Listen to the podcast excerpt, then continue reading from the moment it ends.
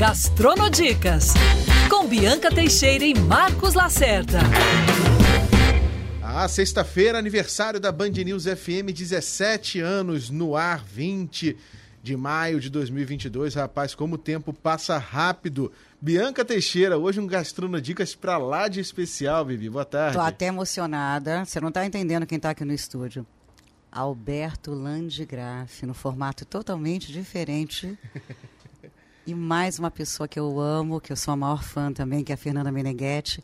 Landgraf, dispensamos a apresentação, mas eu adoro repetir isso. Duas estrelas Michelin, com seu hotel maravilhoso, completou quatro anos no ano passado. Rio de Janeiro comemora, ele, assim, ele é um dos caras mais incríveis, com a sua cozinha altamente criativa, técnica inventiva, né? Porque quem é criativo é inventivo. Sim. Mas é aquele cara que faz as misturas mais incríveis com os nossos produtos maravilhosos, mas assim, coração com manga, sardinha, tudo que você pode imaginar, Landgraf cria. E olha, tem gente que fala que ele faz o melhor chuchu da vida. E olha que a gente sabe que chuchu não tem gosto de nada. nada.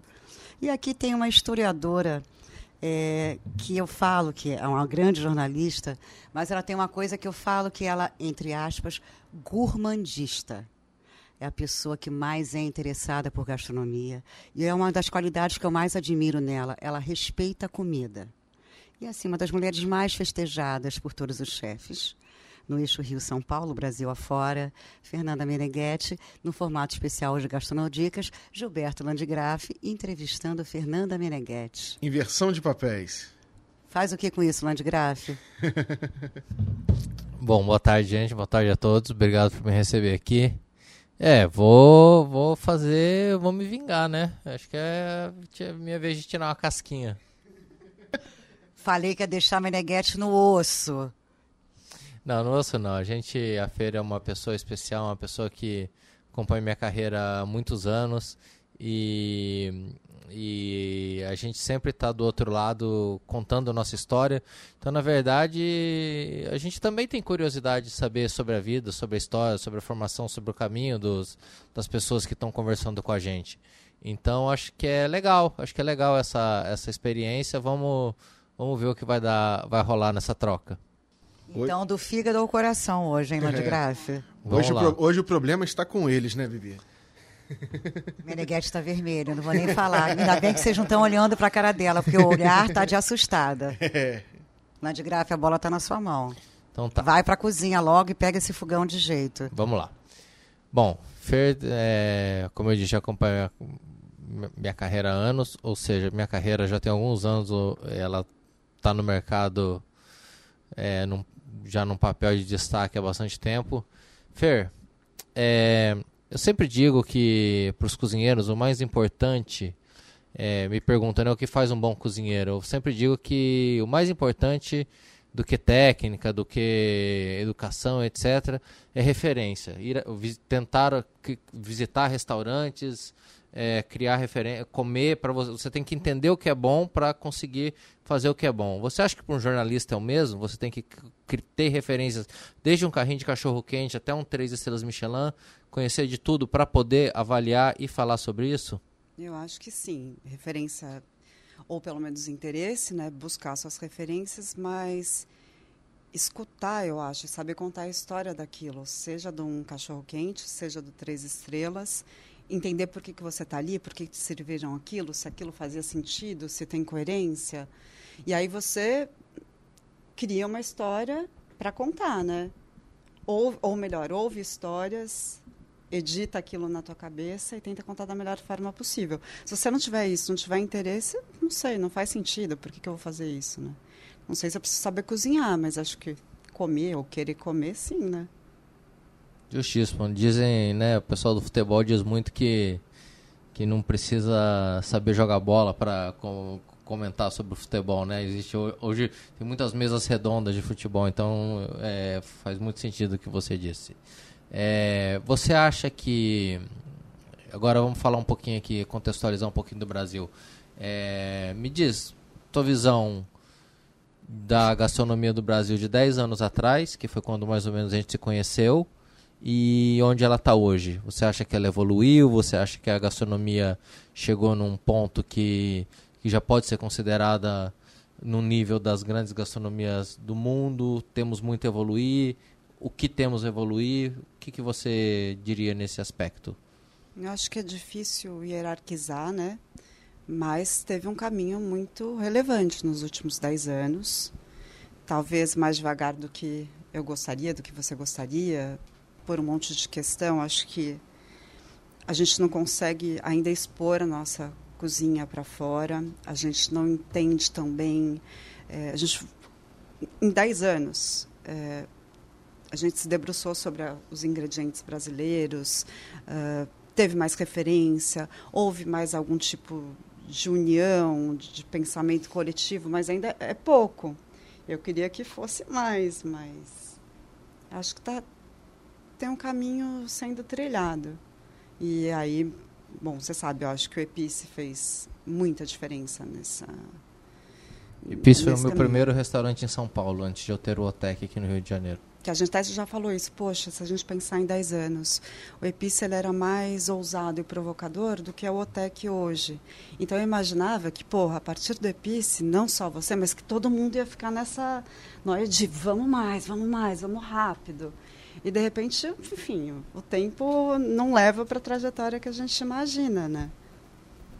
E quando eles embarcam em São Paulo, é, eu acho que as misturas, as combinações, quando você fala em alta gastronomia, muito embora a gente sabe que a premissa é a aposta nos grandes altos ingredientes de alta qualidade, e aí você fala em, pé, em pele de frango e fígado, coração é, e, e, essas misturas que ele faz, como é que você vê é, coração de pato? Como é que você vê essas misturas? Porque quando você fala em alta gastronomia, está muito longe do que a gente achava que entendia que era alta gastronomia. Além dos ingredientes de alta qualidade, a gente fala nas combinações, nas técnicas. E quando ele desembarcou em São Paulo, vindo do Paraná, como é que vocês viram é, é, essa história em São Paulo? Porque ele chegou lá, ele não era um chefe famoso, né, ninguém conhecia, não era um restaurante de grandes filas na porta, aliás, não tinha fila, e vocês foram descobrir Dona de aos poucos. E eu me lembro bem que quando ele chegou no Rio, ele de cara recebeu um prêmio da Kill, Man of the Year, é, fiquei muito impressionada e o OTEC virou também no Rio de Janeiro uma grande celebração gastronômica.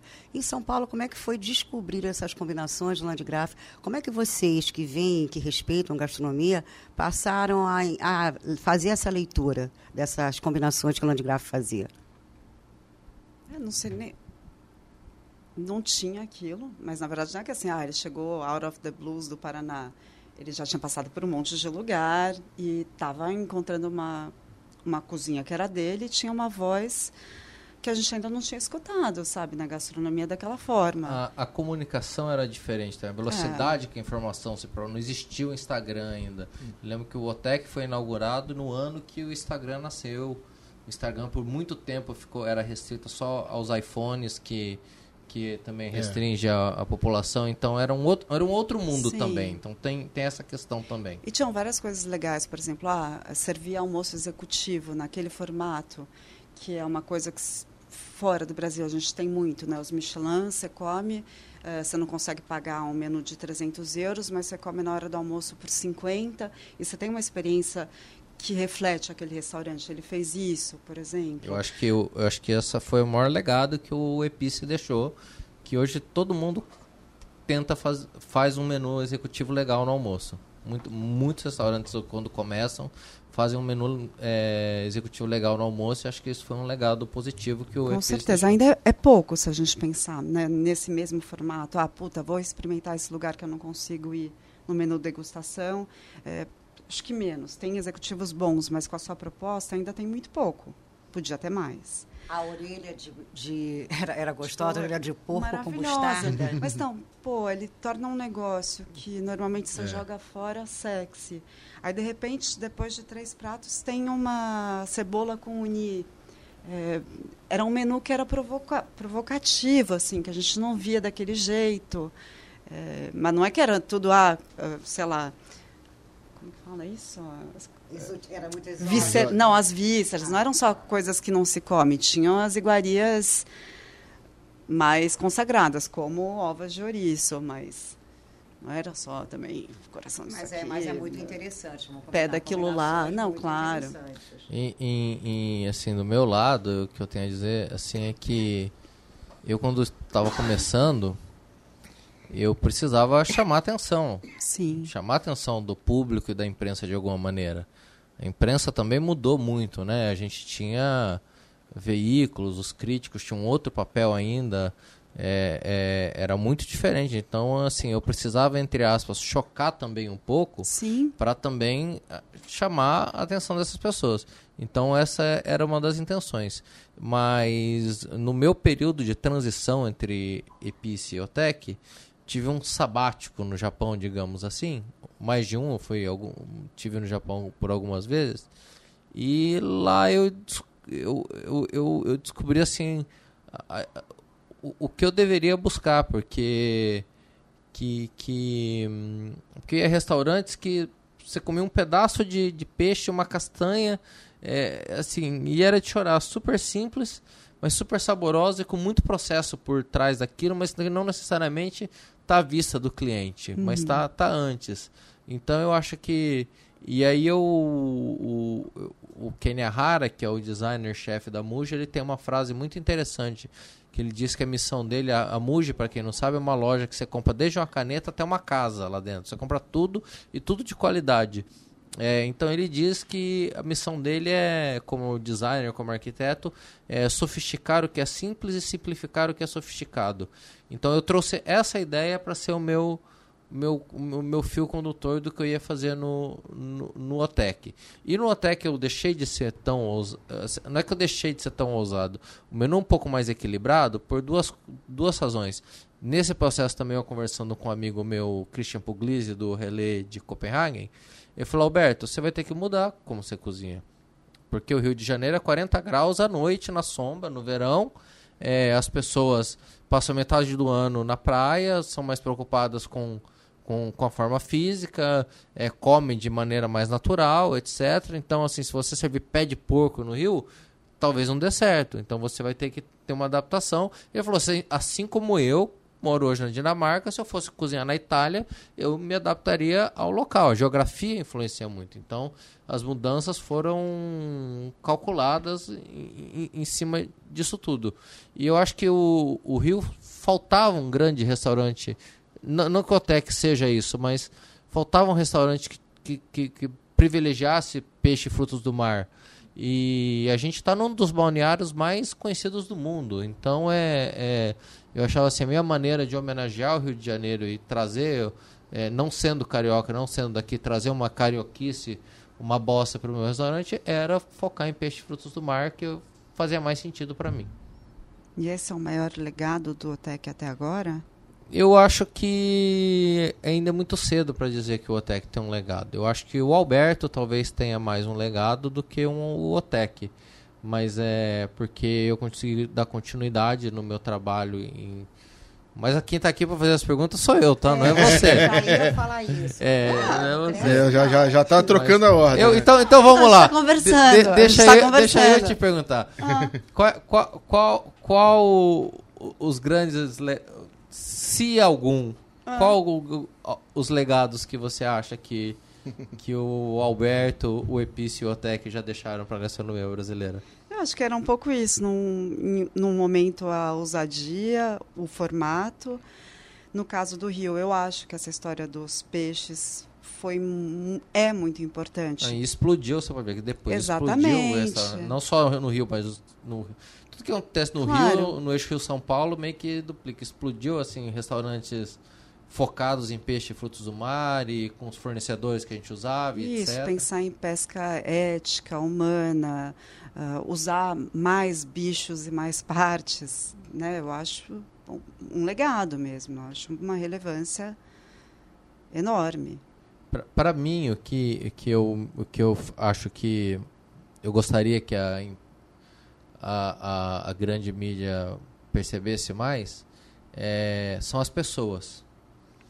Porque eu Como? sempre fui um grande formador. Eu nunca contratei ninguém de outro restaurante. Eu sempre pego os estagiários de escola e formo. Essa é a única coisa, é duas frases que você escuta muito de, de chefe é ah, estagiário é ruim e não consigo funcionário. Eu nunca tive problema com isso, porque eu sempre entendi que eu tinha que formar aquelas pessoas, ainda mais num país que não dá tanta oportunidade. Então é, se você vê é, o, o menino que tem muitas redes de hambúrguer tentaram, entre aspas, fazer um Shake Shack. Para mim, a mais bem sucedida é o Burger. Saiu do Otec. O Paul's Pizza, que abriu agora, Sim. que, que saiu do Otec. O subchefe do Laçai saiu do Otec. O subchefe do Ouro saiu do Otec. É, é, o AE... O do Laçai era O- do Epice. Do Epice, desculpa. É. Ah. Do Epice, ambos saíram do Epice. O, o, subchefe, o, o AE, que o ano passado ganhou chefe revelação e novidade do ano em São Paulo, saiu do. do saíram, ambos saíram do Epice. E em 2019, que foi o último ano que a Veja fez todos os prêmios, eu lembro que eu peguei o prêmio, daí o chefe do ano de Curitiba, de Cuiabá, de Fortaleza, do Rio, que tinha sido eu, é, de um- dos 10, 6 tinham passado pelo Epice. Então hoje você é o maior formador. Eu não assim. digo maior, mas eu acho que assim, o que eu, que eu, o que eu acho interessante nisso, se você vê os grandes chefes do mundo, os grandes chefes franceses, os, os chefes que eu admiro, Thomas Keller, Robuchon, Ducasse, você vê que eles deixaram muito proteger por aí. Então era isso que eu, quando eu me abri o meu, quando eu abri o Epice, eu falei, cara, acho que não é a comida, não é o prêmio, não é isso, porque isso acaba. É o legado, é né? deixar as pessoas para elas perpetuarem a tua É cultura. o legado, deixar esse legado que você vem formando aí. Olha que você ainda é jovem, hein? É, nem tanto, nem jovem. tanto, nem tanto. Mas aí, quando a gente pensa nisso, ah, você está deixando um legado, você está formando uma galera. É, você tem o melhor restaurante do Brasil, ou um dos melhores, enfim, não vamos entrar nisso, ou a gente pode entrar. É, mas não faz sentido saberem quem é o cara por trás disso, daquela cozinha, desse projeto? Não necessariamente, eu acho. Eu acho Por que não quê? necessariamente porque é, é a vez deles. Sabe? É a vez deles. Não, mas no caso assim, ah, poxa, Otec é o melhor restaurante, ou sei lá, o segundo, terceiro melhor hum, do Brasil, da América Latina, não, Não, importa. isso- isso não é não- legal saberem quem é o Alberto, quem é o cara que está por trás desse projeto, Ah, eu, também eu acho que sim, mas eu acho que Tá. eu já tenho, já, já, ti- já tive, já tenho esse espaço e acho que que hum, você já me entrevistou mais de uma vez, é, é, já tive a oportunidade de dizer o que eu gostaria de dizer e, e deixar como mensagem. Então eu acho que é a vez, eu gosto sempre de é, usa-se muito esse discurso hoje de passar o bastão. Eu acho que realmente tem que ser passado até dentro da minha própria, da minha própria casa. É, o Léo e a Laís, por exemplo, que são sommeliers, tem gente que vai ao Otec por causa deles, que admira muito o trabalho deles. Então a gente estava agora falando sobre taxa de rolha. É, então é, é, são dois sommeliers de nível internacional e, e fazem um trabalho ótimo. Então é assim, é te desprover do ego e deixar eles brilharem. Meu subchefe, o Nilson, que cuida da cozinha com maestria quando eu não estou e até quando eu estou, é, é, tem, ele tem gente que, que vai lá e é mais próximo dele do que de mim. Então acho que mesmo dentro do próprio OTEC existe essa, essa, essa passagem de, de geração. Isso que você estava falando de ser protegido, né? É, é uma benção, é um fardo. É, talvez no caso do sommelier não, não brigue tanto, mas quando você fala que um chefe é seu protegido, ahn, Protegido Você não, já pro- foi, proteger. tá? É, Proteger, digamos, proteger acho que é diferente de protegido. É, acho que são duas, duas. é, é, é, acho que proteger está mais para aprendiz, né? Para um, pra um uma- proteger, proteger. proteger é protegido mesmo. É. Pa- Pardon, pardon. Olha, que nem tem, que nem tem você, gourmandista, tem o Landgraf com proteger dele, é a versão Não, dele. eu, mas É. simplesmente para mim é as pessoas que estão dentro do que, Do que entraram no, no meu restaurante, é.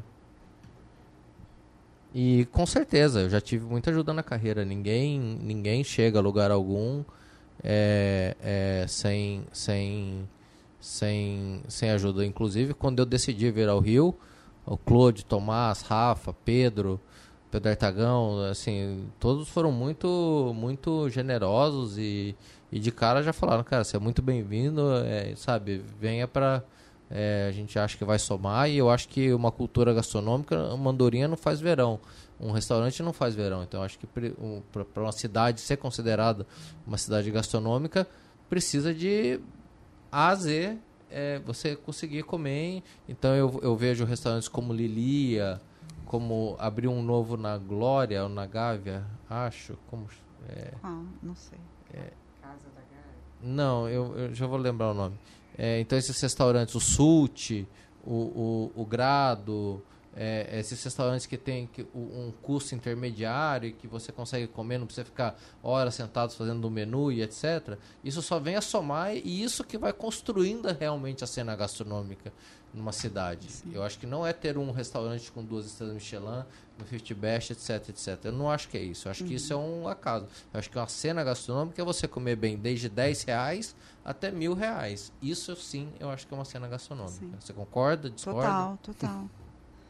Aliás, o Lili eu acho que é um formato né, de almoço que é parecido com o do Epice que a gente estava falando. E que ainda é pouco desse jeito, né?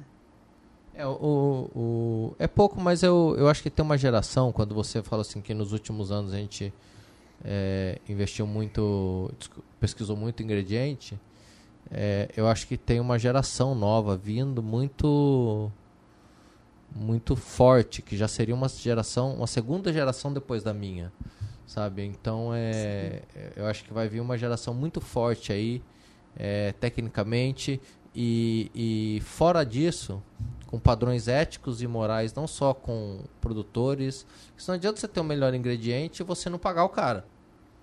Entendeu? É, é, então eu acho que a, a geração nova já está vindo com essa muito mais consciente dos, de, de que ética e moral está acima da lei, é, é, que não é porque você pode fazer aquilo que você deve fazer. Então é, eu acho que vai ser uma coisa, uma coisa, o- acho, acho que a gente tem nos próximos 5 a 10 anos aí, o Brasil, esse salto que a gente acha que poderia ter acontecido mais rápido nos últimos 10 anos, eu acho que nos próximos 10 anos vai acontecer com Esse salto ético que você está falando vale para taxa de rolha e vale para assédio dentro da cozinha? assédio, abuso, é, é, é, saúde mental, qualidade de vida do funcionário, é, é, é, remuneração, entender que o funcionário também é- precisa prosperar, não só o dono, né? Então acho que acho que tem, tem já tem gente pensando nisso, entendendo isso, vendo exemplos de restaurantes que fazem isso e dá certo. Então, no Brasil e fora, e acho que acho que essa é a nossa próxima etapa. E Landgraf falou uma coisa realmente, não importa se você é duas estrelas, se está entre os melhores 50 restaurantes do mundo, comida é aquela que você gosta. Sim. É aquela que te faz feliz. É aquela que, como o Lohan Suador fala muito bem, alimenta a alma, não alimenta a barriga. Né? E por falar nessa felicidade gastronômica, é, eu sinto que as- tem muito chefe abrindo em São Paulo, claro, porque São Paulo, né, até te perguntar isso, Fernanda, você acha que é a porta principal da gastronomia ainda para o Brasil? E também vejo muito o movimento de São Paulo vindo para o Rio. Então, acho que essa ponte aérea gastronômica de restaurateurs, de empresários, ela está se aproximando cada vez mais. É a opinião de vocês ou não? Como repete? Tem restaurantes de São Paulo vindo para o Rio e tem um movimento também de restaurantes do Rio indo para São Paulo. Grupos que a gente conhece, né? Abrindo em São Paulo agora pós-pandemia. É, Rio- o São Paulo vindo para o Rio de Jane- Janeiro também. Não estou falando da qualidade deles, né? Mas tem realmente restaurantes abrindo aqui. O Nino Cutina, o Kitim está vindo para cá. É, então acho que o existe. Boteco Rainha, acabei de falar com o Pedro Artagão no telefone, o Pedro Artagão já está em soft opening lá. Então e o Pedro. o, o Claude, com todas as operações dele, foi para lá. Não, acho que tem, mas é, não sei tanto se é sobre essa migração de uma cidade para outra, né? Eu acho, eu acho que isso é. Que determina que uma é mais relevante, Não, ou mas que é mais porta de de entrada. Ah, tá, tá. Que eu achei Estou falando da importância que o Rio também está começando a, a mostrar. Peraí, peraí, Os peraí, também tão- Fala no microfone. Eu acho que os empresários de São Paulo também, antigamente existe um movimento São, é, Rio-São Paulo. Né? Você tinha que ir para São Paulo para se consagrar, abrir um restaurante lá. E acredito que também é, a mesma história se continue. Mas também vejo o movimento de São Paulo para cá, de empresários também apostando no Rio de Janeiro. Então, eu acho que o Rio de Janeiro deixa de ser só um balneário. Ele sempre teve muito isso, a gente sabe. Eu sou carioca, nata, e sei que a gente sempre foi muito visto como um balneário. É, é uma comida mais volátil, uma gastronomia. E vejo que existe uma aposta, Videotec, né? o Landgraf que veio para cá quando abriu a Tec, há, há pouco mais de quatro anos atrás. Então, acho que o Rio de Janeiro também vem conquistando esse espaço. Eu, eu acho que vai virando uma grande megalópole é, Rio-São Paulo, né? É, você vê os grandes escritórios de advocacia, de arquitetura, até médicos, é, é, é profissionais liberais, eles hum, eu faço um tratamento psiquiátrico que minha psiquiatra é de São Paulo e ela vem uma semana por mês atender no Rio de Janeiro. Então acho que esse movimento não é só nos restaurantes, é todo é um movimento que acontece profissionalmente nos negócios, nos né? negócios. em geral, na medicina e tudo. Rio de Janeiro, então, graças a Deus, Rio de Janeiro, eu acho que ele pode voltar para o pódio. Porque na moda ele já foi um dia e perdeu. Gastronomia, eu acho que ele está indo bem. E acho que você falou, na área médica, você lembrou muito bem, tem um movimento absurdo. Na área de arquitetura também, você falou bem. Eu acho que o Rio de Janeiro, eu estou muito orgulhosa do que desse momento que a gente está vivendo. Eu, eu, vou, eu vou agora fazer uma coisa que sempre fizeram comigo, um ping-pong com a Fer. Então eu vou fazer uma pergunta, ela tem que me responder em uma ou duas palavras para a gente ir encerrando aí. Então vamos lá. É... Medo. País favorito para comer? França. França. É... Melhor refeição que você já fez? Central. É... Situação mais constrangedora que você já passou com o entrevistado? Ao vivo ou depois da matéria? Ao vivo. Ah. eu não sei. Não sei. Depois da matéria, é certeza que a resposta seria eu, mas. Ah! é. Fala logo. Não, mas não, não, não me lembro. O, se você o... ajusta na hora. Não tá lembro. Bom, vou, vou, vou, te, vou te deixar escapar Ou você já dessa. sabe essa resposta? Não, não sei, não sei. Vou te deixar escapar dessa. Vamos lá. O que, que você cozinha melhor? Qual, você como cozinheira, o que você faz melhor? Bom, segundo minha mãe, meu putanesco é muito foda. Meu pai gosta do meu ragu de cordeiro. E minha avó gosta de qualquer bacalhau que eu faço. Eu acho que não faço nada muito bem, mas às vezes eu consigo enganar. Quem gosta muito de mim. É, seu, o seu autor crítico ou, ou, ou cronista gastronômico favorito gastronômico? de ler? Pode ser brasileiro ou de fora. Oh, eu tenho saudades das colunas do Luiz Américo. Justo. E para acabar uma coisa que para mim é importante, faz, faz, faz bastante é um papel importante no OTEC e acho que é importante na vida de todo mundo é, sua banda favorita e seu artista favorita. Nirvana. artista de quê? Vamos ver. Artista é amplo. É de... Nirvana da vida, né? Nirvana da sei. vida. Arti... Sei lá, Guimarães ator. Rosa. Guimarães Rosa, justo. Vale. Vale, vale. Tipo, escritor não, não é artista, né? Mas. Vale, mas Guimarães Rosa vale. A gente, a gente, a gente deixa ele, cultura em Essência geral. Essência poética. Bom, eu vou, vou ser bonzinho com a Fer, vou deixar ela por aqui. E vou dar uma chance para ela. Agora uhum. você, você, você pode me fazer uma pergunta depois de eu ter feito todas essas. É... Então, acho que eu fiz, aí você não respondeu, mas agora ia ser legal você responder. Quando a gente. Eu fiz uma matéria que era um perfil seu, mas mais apresentando a sua carreira gastronômica, mas trazendo a sua própria voz, o jeito que você fala, é, enfim, e como você considera o seu trabalho. E você não ficou feliz, porque ela era muito crua. Eu queria saber por que, que você não ficou feliz se você fala desse jeito e se você realmente falou aquelas coisas. Eu acho que é porque a, quando a gente conversou, é, você me mandou as perguntas, né? Não, mas a gente falou mil vezes por telefone, por mensagem, mas- por áudio. Mas, a- as- Não. Você, você me mandou algumas perguntas e eu te liguei do carro, voltando do, do, do- do tênis, Alberto, Perguntando- eu vou- eu vou abrir meu celular. Foram muitas conversas. perguntando o porquê daquelas perguntas, especialmente de Ah, uma. É.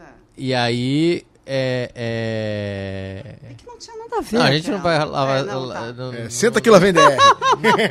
Não, eu, eu, eu, eu acho que. Eu acho que. Como você mesmo disse no começo, é, e é um aprendizado que eu tive, e, mas, né, como, como eu ainda não. Sou, jo, sou jovem e estou aprendendo ainda, é, você não deve depender da da, da, da compreensão das pessoas para entender o que você quer dizer.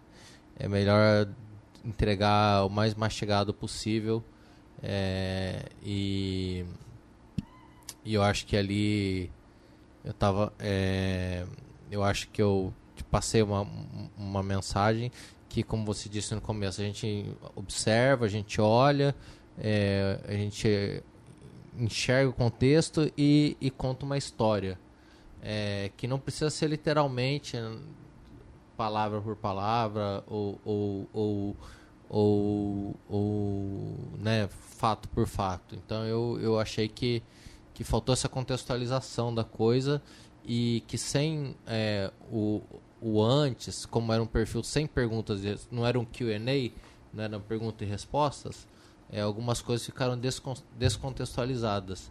Então é por isso que, que eu achei que ficou que ficou faltando isso. Se fosse um perguntas e respostas, talvez nem tanto. Se a pergunta tivesse lá, mas como não estava, parece que eu falar aquilo de iniciativa própria é, é, soa um pouco pior, é, é, não não soa bem. Enquanto que se tivesse uma pergunta antes, é, eu acho que é, as pessoas interpret- conseguiriam interpretar de uma maneira mais, mais coerente a, a, a questão. Achei que você ficou pela metade ali, por, por ser um perfil, não ser uma entrevista. Se fosse uma entrevista, eu acho que é uma coisa, mas foi um perfil, então eu acho que. Vou publicar a entrevista. Sinto que resolvemos uma questão aqui no Gastronodicas. Não, mas a colocação, assim. Eu realmente vejo de uma outra forma, mas é como eu interpretei a história. Então, adorei ouvir, de verdade. Para finalizar, para finalizar aqui no Gastronodicas, quem é Alan de Graff? Um adjetivo. Um cara simples. Fernanda Meneghetti, festejada por todos os chefes. E você, quem você é, Fernanda? Nada de ser óbvio, assim. A essência.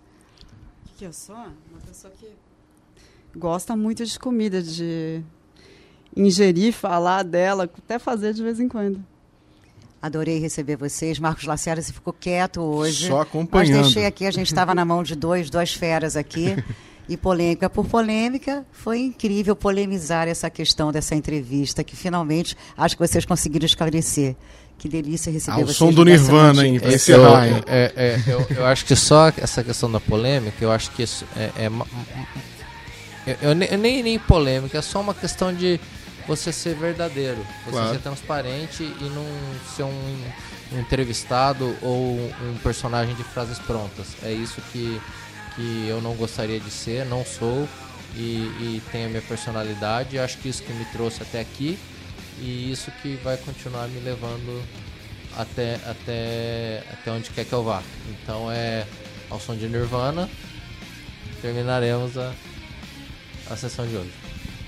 Obrigada, Valeu. Fernanda. Valeu, gente. Obrigado. Tchau, tchau. Semana que vem tem muito mais. Tchau, tchau, Bibi. Bye, bye. Olha, tô aqui, vou sair correndo, vou fazer minha reserva Protec amanhã e vou ler todos os Instagrams e mensagens de Fernanda Meneghetti.